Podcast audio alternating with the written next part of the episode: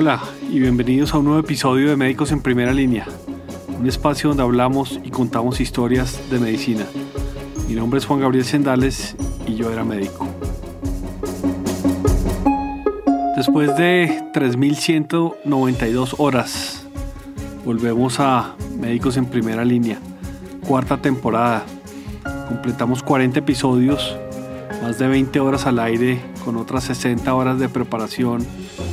Faltan muchas horas para completar las famosas 10.000, que es ese número medio de horas con el que Malcolm Gladwell dice que uno obtiene el grado de maestro en algo, ya casi.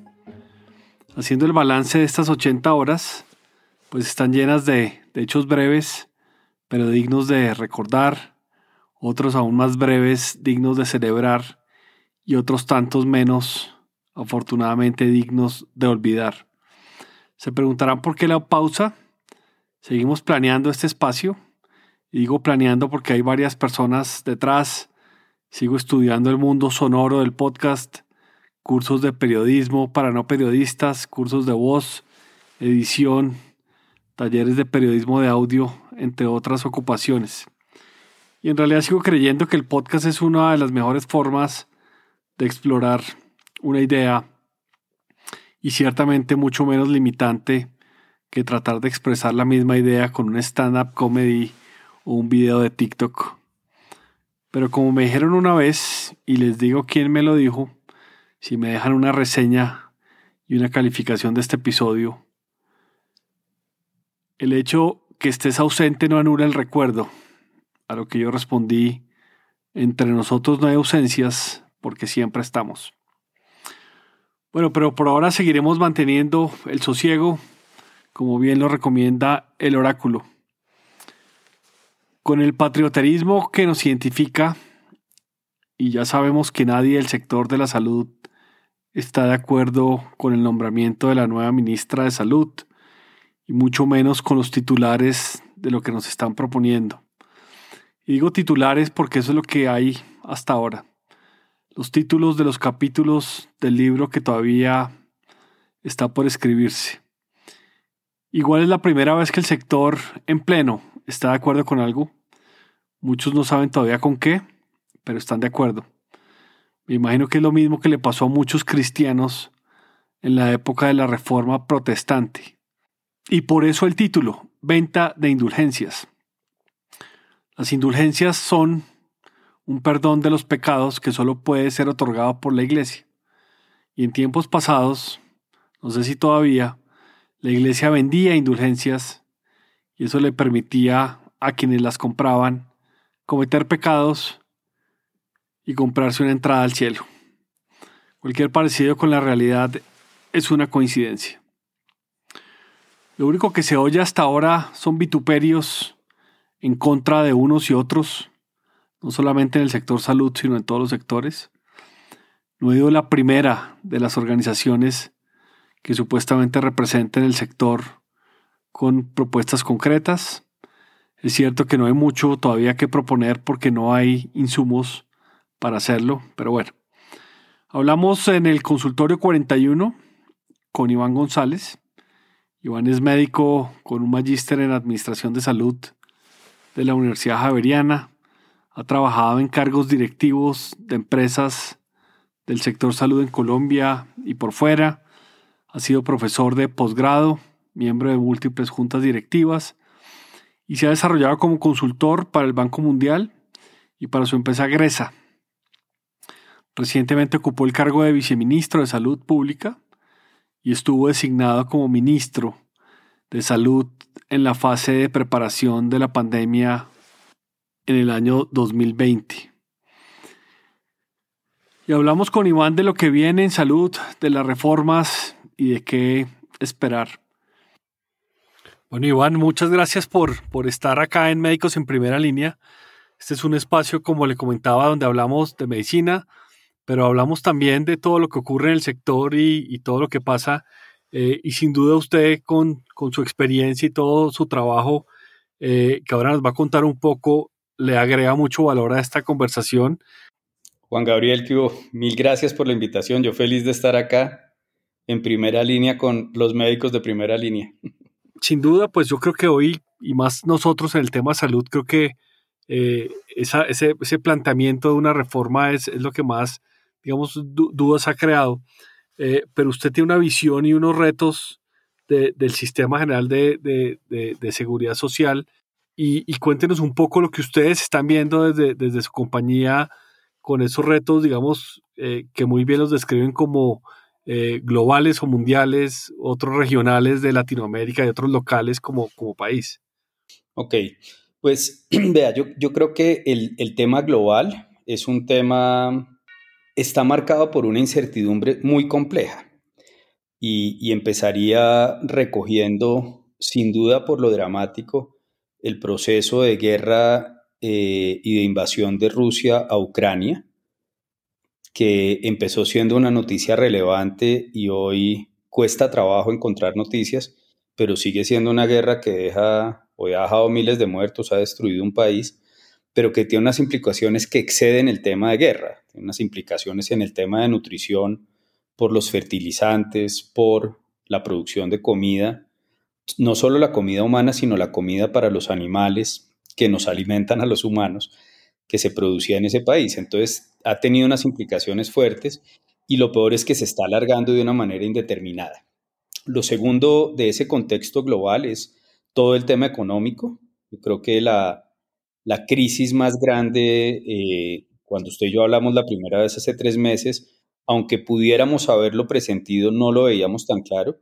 Hoy hay una plena certeza de la recesión en Estados Unidos y ha venido un aumento de inflación en todos los países, pues de una forma dramática, básicamente por el precio de los alimentos, que están afectados por el tema de Ucrania, y por el tema de los combustibles que también está afectado en gran parte por eso.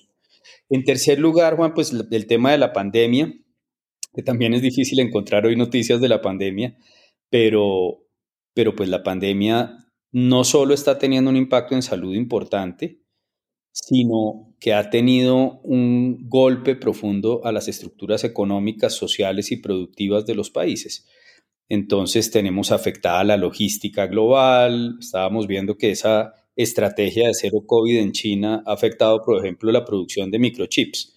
Y, entonces no se pueden producir carros y no se pueden producir una serie de cosas y todo está afectado. Hay un quinto tema, un cuarto tema, que es toda la brecha tecnológica eh, que se va generando eh, con, con esta entrada de tecnologías en diferentes lugares y que produce desafortunadamente más inequidad.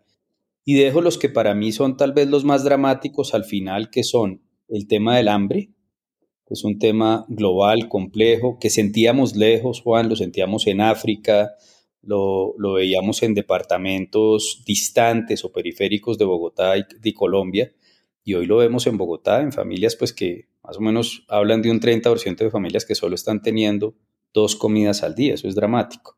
Y por último, pues algo que estamos viviendo muy intensamente en términos de calor en Europa hoy y está empezando en Estados Unidos, que es el cambio climático que afecta pues de forma dramática y silenciosa a toda la humanidad.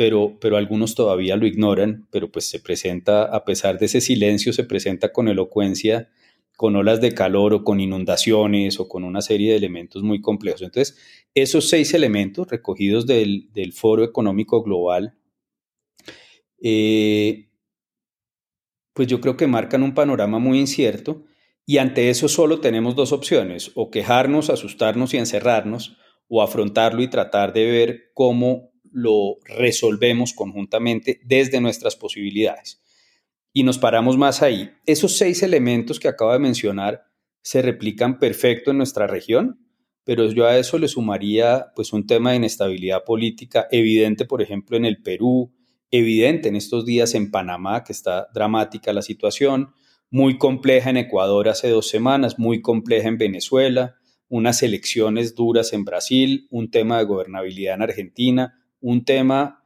increíble en Chile, o sea, duran años tratando de lograr una nueva constitución, logran un borrador y hoy la intención de voto es no aprobar la nueva constitución. Y, bueno, eh, y por supuesto, pues un tema en Colombia muy, muy fuerte con este cambio de gobierno.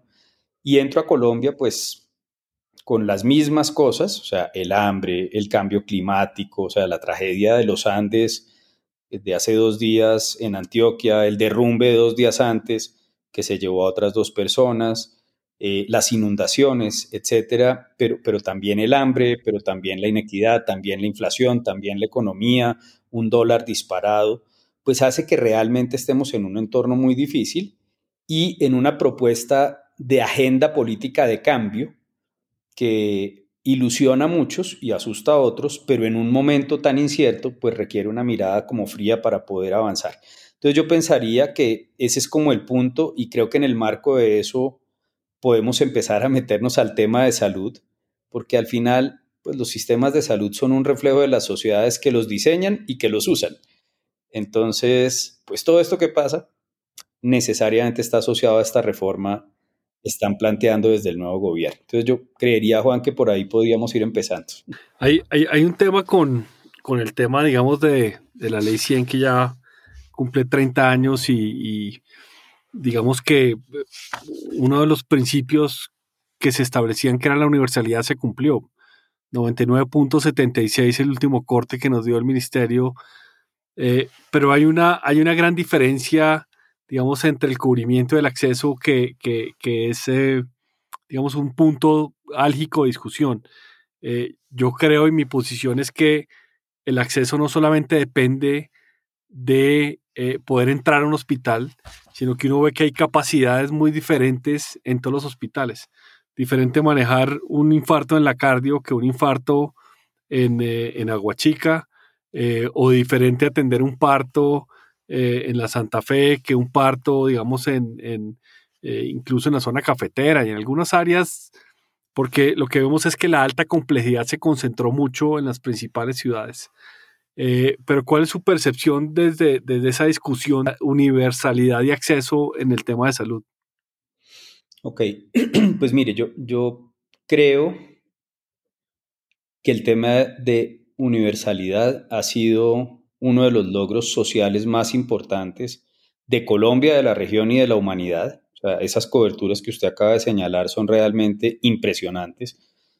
Eh, y me parece que es un buen punto de partida. En términos de acceso, ha mejorado, ha mejorado en los últimos 30 años y, uno podría medirlo como quisiera. Partos atendidos en la casa versus partos atendidos en los hospitales. Eh,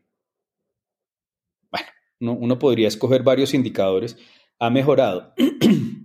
creo, creo que hay un punto de inicio eh, para abrir la conversación y es que aunque la mayoría de la gente le ha mejorado el acceso, el día a día en algunas organizaciones de aseguramiento se vuelve muy difícil para el usuario.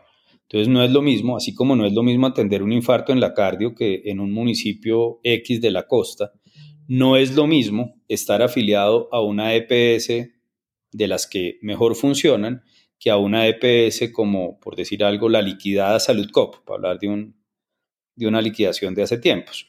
No tiene nada que ver. Las, las entidades liquidadas tenían gran cantidad de afiliados y dilataban y dificultaban el acceso. La descripción de la gente tiene que ver con, con quién está asegurada. Y yo estoy segurísimo que Puede que las personas que estén en las que han salido tradicionalmente en los rankings, Alian Salud, Compensar, Sura, Sanita, Salud Total, pues eh, se sienta con mejor acceso que aquellas que estaban en EPS o que han sido liquidadas o que todavía están al borde de la liquidación. Entonces, me parece, y lo digo para, para abrir la conversación, que el problema ha sido promediar ni todos los hospitales son buenos, porque no lo son, ni todas las EPS son malas, porque no lo son. Y creo que, nos encanta promediar y eso nos ha llevado a unas narrativas en donde queremos, por ejemplo, arrasar con las EPS, desconociendo que algunas de ellas han jugado un rol importante en el proceso de aseguramiento y acceso. Entonces, pensaría que es una forma de diferenciarlo, sin embargo, y a pesar de las dificultades de acceso, yo, me considero defensor del modelo de aseguramiento y, y creo que los estudios que hemos visto sí muestran que la universalidad en el aseguramiento ha llevado a un mayor acceso en los servicios, aunque haya casos complejos en eh, el día a día de muchas personas. Oh, está muy bien. Eh, y, yo creo que basado en eso, eh, usted nos comentaba, por ejemplo, algunos retos que tiene el sistema con o sin ley 100 que no se van a acabar. O sea, que creemos, creemos, y es, y es una percepción, y yo parto de esa percepción también, que es errónea, que quitando a un, a un intermediador de, de un aseguramiento, van a solucionarse todos los problemas financieros, de talento humano, de oportunidad, de, toda una cantidad de temas que, eso no, no, es cierto. Pero ¿cuáles son esos retos estructurales, digamos, que tiene hoy el sistema, digamos, de, salud y la ley 100? E, es increíble, cuando usted y yo empezamos a hablar de esto, yo fue hace cuatro meses probablemente, la posibilidad de, de que fuéramos a abordar esto con tanta rigurosidad era más limitada Hoy pues hemos oído a una ministra designada en múltiples foros diciendo que van a acabar con las EPS y con la intermediación. Imaginémonos que eso es cierto. Colombia está descentralizado. Entonces, las entidades territoriales en Colombia tienen un rol importante. Y, en Colombia pasa una cosa que, que es muy difícil de explicar. Colombia es una república, pero en salud es más una federación, porque la salud está descentralizada.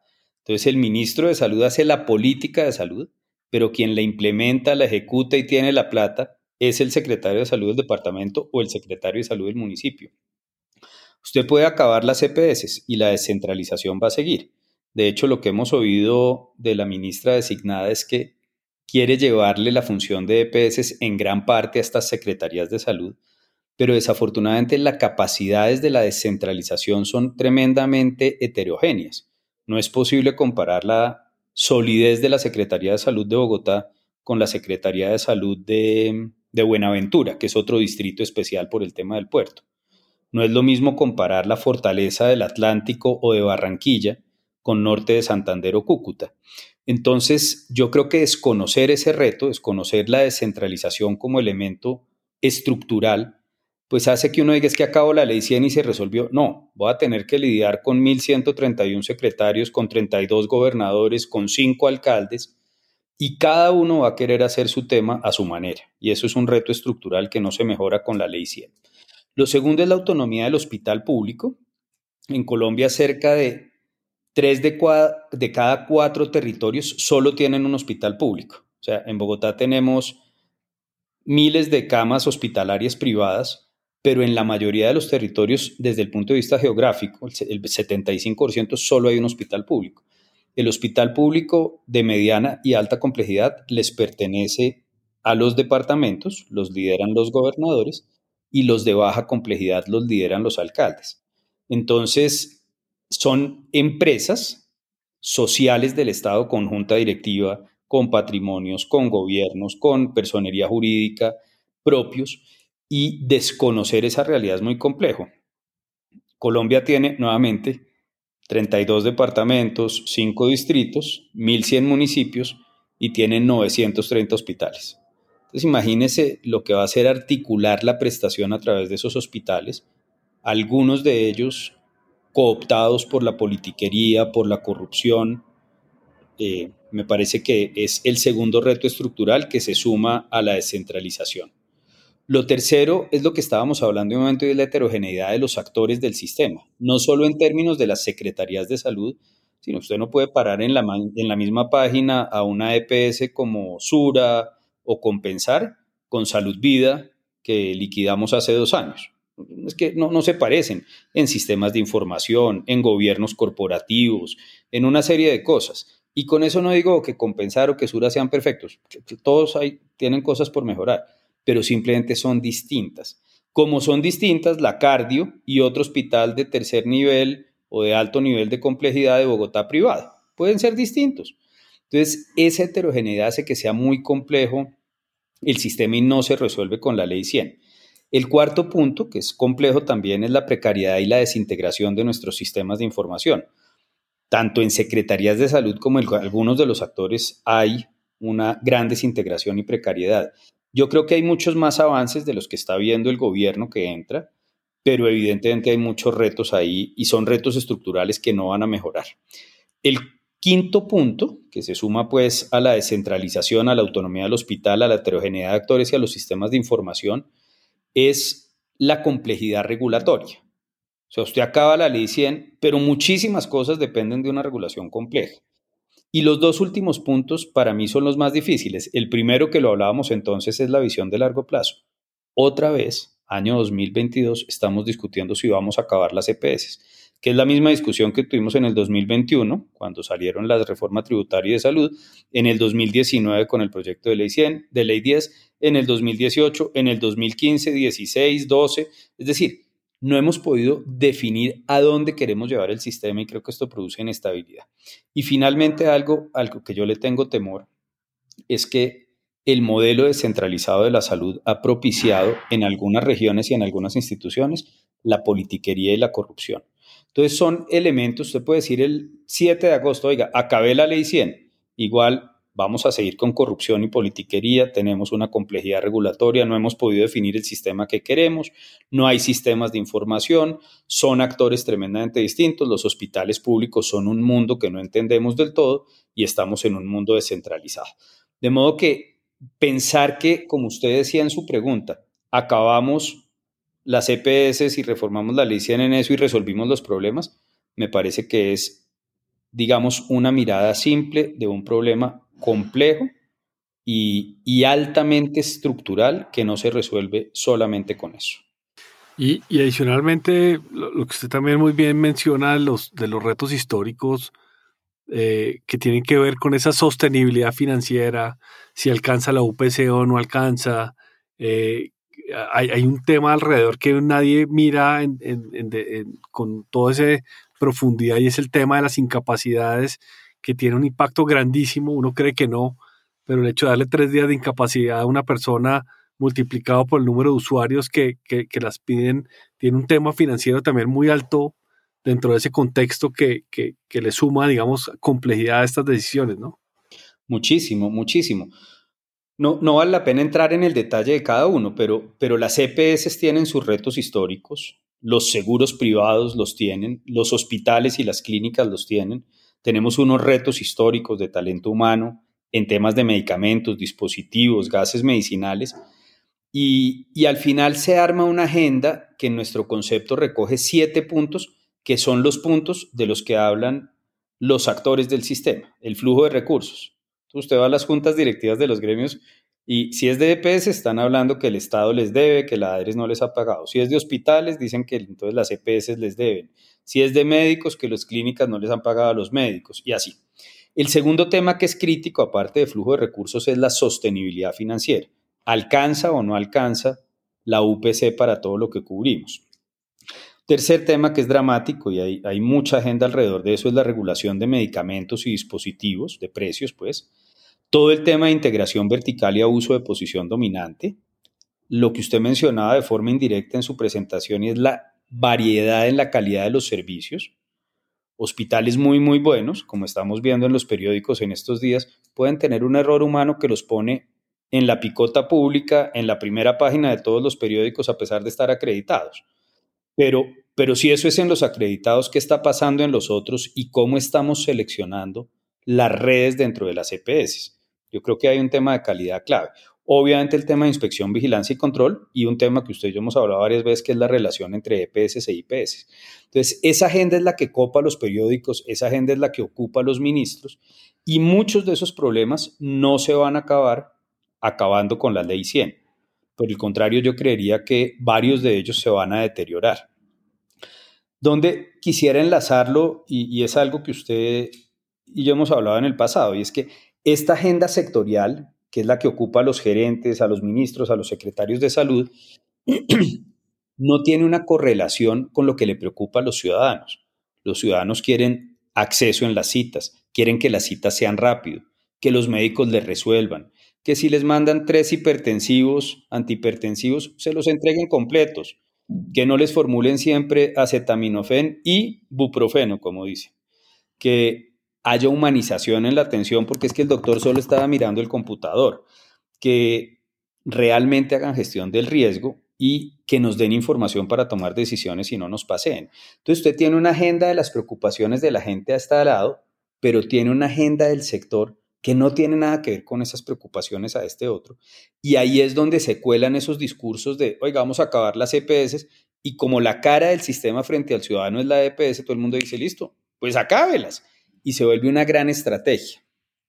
Pero me parece que se requiere ponderación para entender hacia dónde queremos hacer el cambio. Yo, entiendo el sentido del qué, pero no logro entender y no he logrado entender en este mes o en estos días desde que empezaron las elecciones, desde que terminaron las elecciones, los cómo. Listo, acabamos las EPS y quién va a hacer la gestión del riesgo en salud. ¿Cómo es eso de la transformación de la ADRES? ¿Cuál es el rol de las secretarías? ¿Cómo así que va a haber una tarifa? Entonces a la cardio le van a decir, señores, la Secretaría de Salud de Bogotá va a pagar a dos millones de pesos la cirugía de corazón abierto y usted tómelo o déjelo.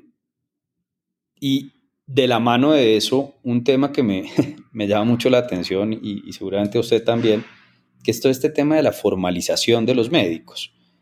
Eh, pues que suena muy chévere sobre el papel, pero yo creo que también se mira con simplicidad y, que tiene unas complejidades graves y donde los que somos médicos y hemos trabajado haciendo consulta y hemos ganado por prestación de servicios o ganamos operando, pues tenemos que entender muy bien para no caer en cantos de sirena.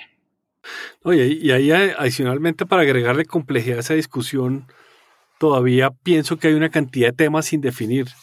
Eh, yo creo que estamos centrando la prestación de salud, por ejemplo, en un tema de alta complejidad, eh, pero estamos dejando por fuera niveles de medicina domiciliaria que cada vez tienen más impacto, laboratorio clínico, eh, todo el tema de salud mental, niveles 1 y 2, que los, los menospreciamos, digamos, por su complejidad, pero que tienen un contexto grande.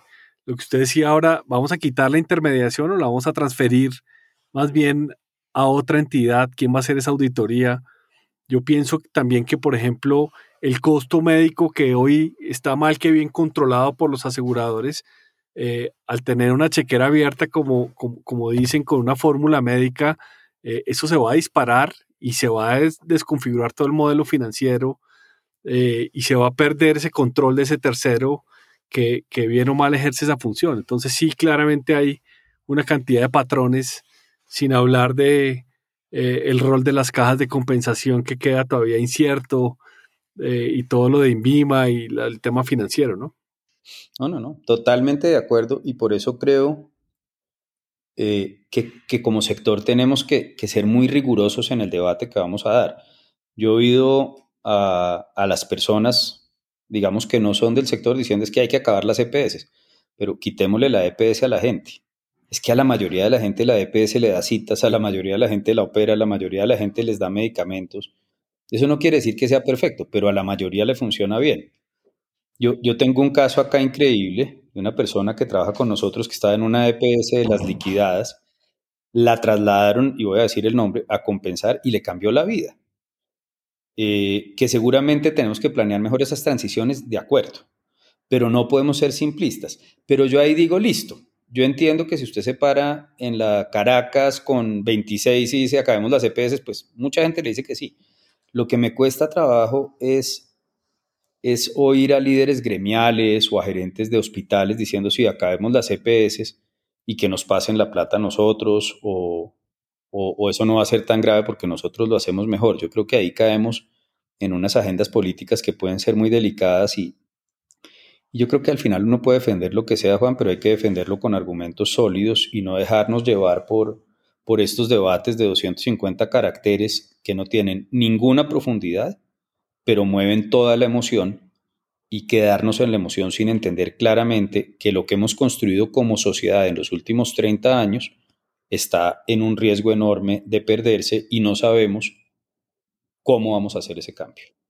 Yo veo, digamos que dentro de todos los actores digamos, de toda esta cadena de valor de, salud, eh, los hospitales y las clínicas somos, somos las víctimas y somos los menos amenazados en, propósito, en estrategia. Pero como, como decía un médico que lo oí la otra vez, si se cae el primer piso, pues en algún momento se termina cayendo el séptimo piso del edificio, eh, porque todo está muy anclado y, queramos o no, hay unas sinergias de trabajo ¿Qué, qué piensa usted, por ejemplo, del, del, del segmento privado? Llamado segmento privado a, prepagadas eh, y pólizas que en su gran mayoría dependen de ese primer piso del aseguramiento público.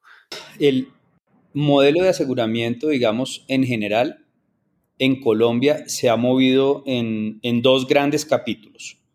El sistema de aseguramiento obligatorio, digamos lo que hoy llaman el plan básico, que antes era el POS, y los planes adicionales.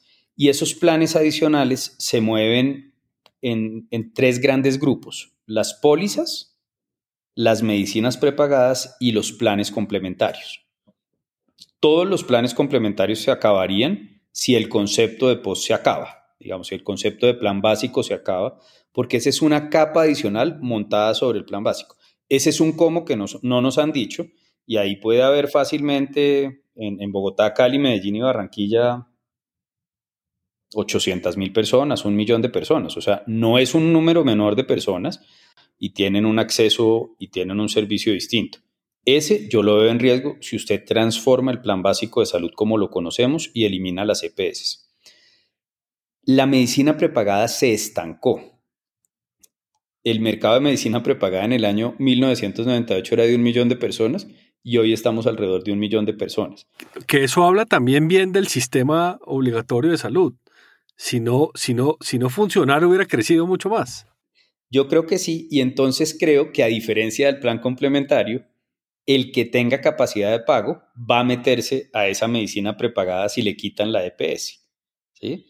Pero, pero es una apuesta difícil cuando usted tiene una inflación de 10 puntos básicos en 12 meses cuando la gente tiene un desempleo estructural importante, cuando hay, digamos, ciclos económicos adversos, pues lo primero que usted corta es la medicina prepagada porque usted asume que no se va a enfermar y, necesita comer, pagar el arriendo y el colegio y los hijos. Entonces, creo que es una apuesta dura. Y el tercero es el de pólizas, que ha venido creciendo de una forma relevante y creería yo que se dispararía en caso de que acabáramos el post solo en personas con capacidad de pago. Pero me, parece que es altamente paradójico, Juan, que un gobierno que quiere trabajar por la equidad y para combatir la pobreza acabe las EPS, que es la mejor forma, sin ser perfecta, de acceso que hemos tenido en salud en 200 años de república. Y dejemos entonces que la gente con capacidad de pago sea la que acceda a los servicios de salud. Yo creo que ahí hay una gran contradicción y una superficialidad profunda ideológica que no ha permitido entender bien el rol del sistema y su evolución. Y, frente a eso también hay otra discusión que, ronda mucho y es el famoso gasto de bolsillo, eh, que también tiene dos, perspectivas diferentes. Una, una mercantilista, por decirlo de alguna manera, donde uno debería incentivar a que la gente gaste de su plata, eh, como ocurre en algunos países, eh, y otra más paternalista como la nuestra, donde, no sé, creo que es el 12 o el 15% de gasto de bolsillo nomás, que es el mucho, el más bajo de la región. Eh, ahí también hay una dualidad. Yo, yo soy más del lado, digamos que si la gente tiene capacidad de pago y, puede gastar, gaste, eh, pero también eso genera algo de desigualdad y inequidad frente a la gente que no puede gastar. Totalmente de acuerdo. Yo, yo creo que el sistema de aseguramiento es el gran responsable de la reducción del, gasto de bolsillo en Colombia. Usted, usted dio las cifras, está entre, entre el 15 y el 20 para no exagerar, digamos, matémoslo en el 17%, el más bajo de América Latina. ¿A quién beneficia eso? Pues por supuesto, beneficia a todo el que no gasta.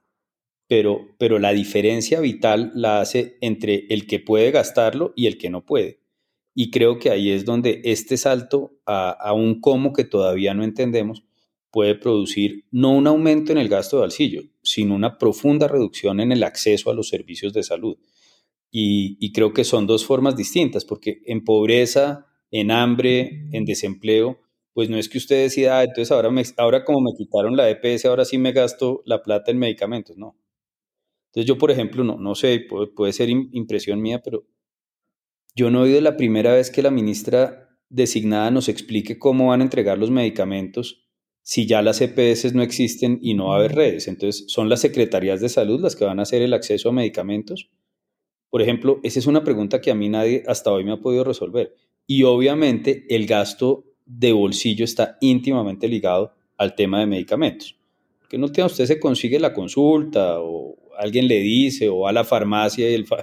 O sea, así era antes. Pero, pero vaya y compre una fórmula de hipertensión todos los meses. Complicado. Hay, un tema también, digamos, dentro de toda esta baraja y es el rol del médico, no de los grandes hospitales ni de hospitales públicos, sino el que está en su consultorio. atrevería a decir que hay un 30% ahí de médicos con una práctica, eh, algunos con algunos seguros, otros inseguros, y, estos también van a estar amenazados dentro de ese mismo modelo. Eh, y, y, ahí yo creo que también hay una falta, digamos, de contexto de qué va a pasar con esos médicos de consultorio dentro de todo su modelo de oferta y demanda en salud. Yo, yo pienso lo mismo, yo, pues usted y yo somos como de la misma generación realmente, eh, y a nosotros sí que nos tocó la transición. Eh, es decir, nosotros alcanzamos a ver cuando no existían las EPS, cuando no había ley 100, pero nos tocó también todo este modelo. Hay una frase que es muy difícil, pero es cierta, yo la digo pensando en mi abuelo. Mi abuelo era médico en Sogamoso y la práctica médica de mi abuelo era una práctica médica de alto margen y bajo volumen. Él veía poquitos pacientes, estaba en el hospital de Sogamoso por la mañana, veía su consultorio, unos pacientes, trabajaba dos o tres días, operaba otro y después iba a la finca y su mundo era de ser un mundo de bajo volumen y alto margen. La medicina cambió y se volvió de alto volumen y bajo margen. Entonces hoy un médico tiene que ver 18 pacientes por la mañana, 18 pacientes por la tarde y por cada consulta le pagan un poquito. Aún así, cuando uno suma y resta, digamos, comparado con otras profesiones, en general el ingreso médico, llámese médico general, especialista o subespecialista, es muy superior al de otras profesiones en los diferentes momentos de la vida. Y yo creo que eso tiene que ver con lo que usted está diciendo. Entonces, para mí sería una sorpresa, digamos, el relacionamiento de muchos de estos médicos que hoy trabajan no en los consultorios privados, sino en los consultorios de las EPS. Entonces, la ministra ha dicho que los va a volver em, holdings de prestación, que eso yo quisiera entenderlo. Pero ¿cómo van a transferir la plata qué va a pasar con todos estos profesionales que tienen sus prácticas montadas Puede ser en su consultorio o en el de la DPS, pero al servicio del aseguramiento. ¿Quién los va a contratar? ¿Cómo les van a pagar? Porque, porque usted no va a poder asumir en la cardio a los médicos, no sé, de Sanitas o de Compensar o de Salud Total que tienen redes integradas. Entonces, creo que están amenazados y, y, por no hablar de la amenaza que pudiera significar una reforma tributaria que cambie el modelo de ingreso, muchas veces por fuera de la formalidad en, pues, en manejo de las secretarias y las cuentas bancarias propias. ese es otro, otro de los puntos que queda ahí todavía sin, sin resolver. Y hay, hay, otro importante, y digamos que es el que tiene que ver con calidad. Eh, usted nos compartió unas cifras eh, donde de 10.000 instituciones que pueden prestar servicios de salud, hay, hay, menos de 50 que están acreditadas de calidad y, y, con excelencia, pues no hay más de 6 o 7. Eh, y no se ven incentivos tampoco para el tema de calidad. Yo creo que en un, en un mercado regulado como, como el que va a pasar, debería haber una, un, modelo de incentivos que pueden ser pronto pago, eh, o pueden ser eh, mejores tarifas, o puede ser mayor capacidad de, de, no sé, de remisión de pacientes de alta complejidad a estos hospitales de alta calidad. Sí, yo, yo tengo como, como sentimientos encontrados, se lo digo. me parece que la calidad se quedó, se quedó corta en términos de narrativa. Es decir, la calidad es muy importante para la cardio, para la Santa Fe, para el Pablo Tobón, para Valle de Lili, para la Reina Sofía, el country, que están acreditados, ¿sí? Pero es una conversación institucional. No hemos logrado educar a la gente alrededor de eso. Estando en el ministerio, trabajamos mucho con Carlos Edgar Rodríguez, en el ICONTEC, con Roberto Enrique Montoya, viendo cómo fortalecíamos y nos comprometimos con, con el entonces ministro Juan Pablo Uribe a apoyar a todas las organizaciones que se iban a acreditar. Entonces íbamos y las visitábamos antes de la visita y les dábamos una charla, íbamos y los acompañábamos o él o yo, pero él trataba de ir a todos o los dos el día que se acreditaban.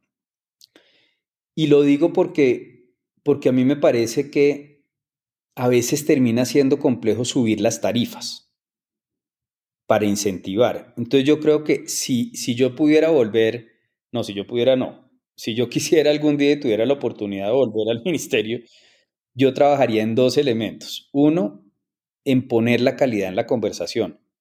Yo no sé si usted se acuerda que de Juan Pablo se reían, porque Juan Pablo dejaba la plata de último en todos los discursos y siempre hablaba de claridad. Y entonces se volvió un cuento de las EPS reírse porque estaban acostumbradas a hablar de, plata. Eh, pero yo creo que visibilizar la calidad, ponerla de primera, hablar de esa, ir a los eventos, llamar a los acreditados y aprender de ellos, hacer política pública con los acreditados, entonces invitar al experto de salud mental de tal sitio acreditado a que nos ayude a hacer la política nacional de salud. Son unos elementos mucho más fuertes porque refuerzan esas conversaciones institucionales. Y donde sí creo, yo, no creo mucho en subirle las tarifas a los acreditados, pero lo que sí creo es que, por ejemplo, yo trataría de cerrar filas a que los trasplantes se hagan solo en entidades acreditadas.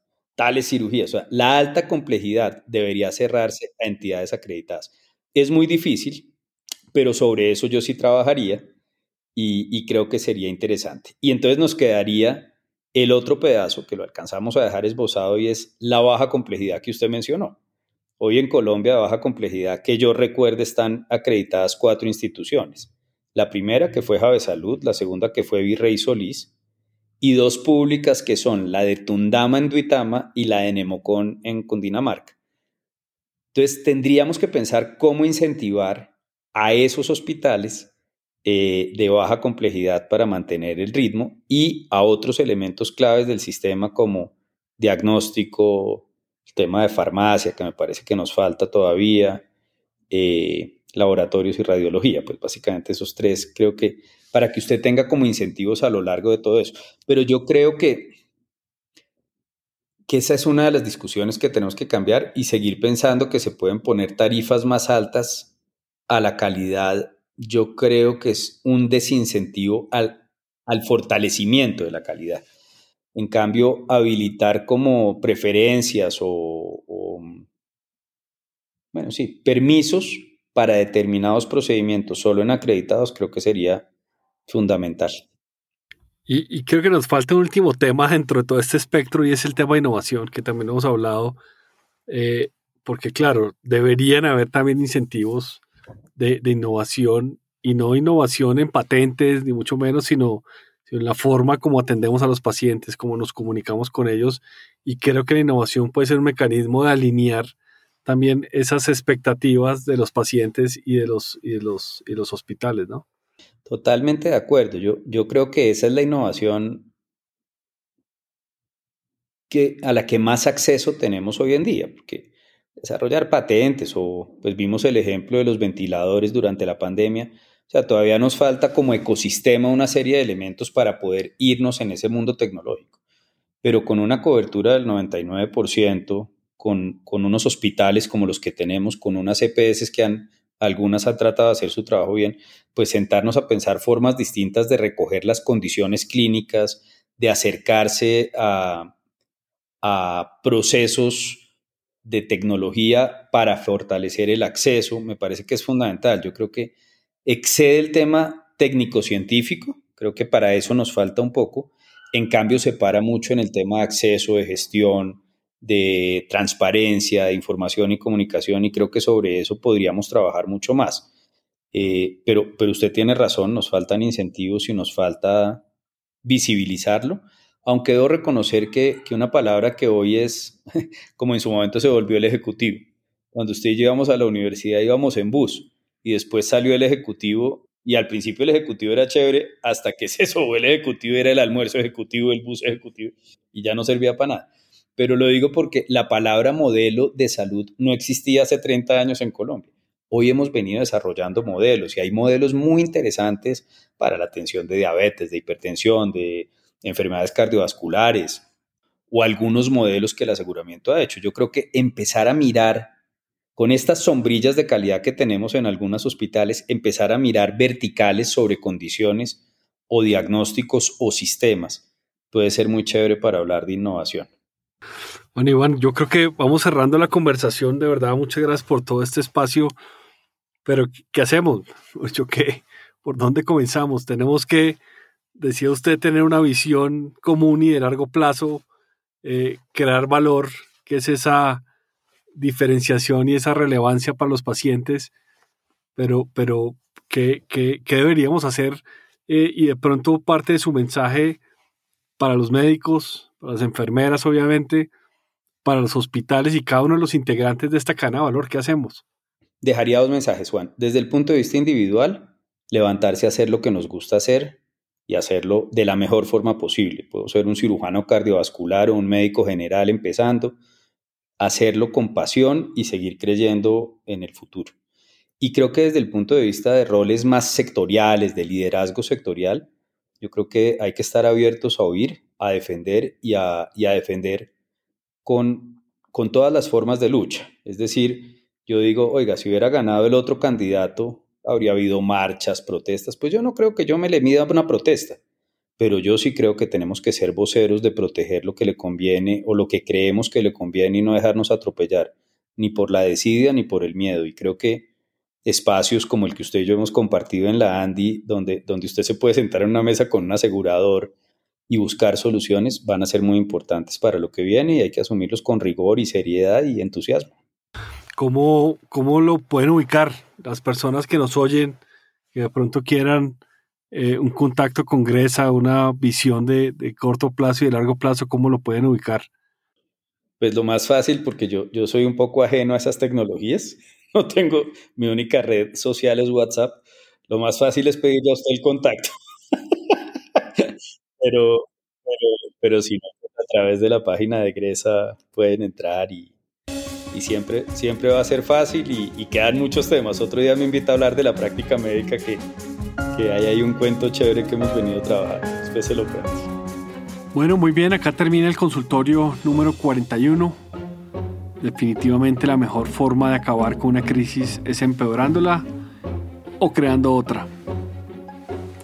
Para conocer más de médicos en primera línea, los invito a suscribirse, ingresar a nuestra página web www médicosenprimeralínea.co y visitar nuestra página en Instagram arroba médicos en primera línea. Si quieren participar en uno de nuestros episodios, déjenos un mensaje o una nota de voz si así lo prefieren en médicosenprimeralínea.gmail.com Compartan este episodio a quien pueda interesarle y califíquenos con 5 estrellas o déjenos una reseña. Que tengan una muy buena semana.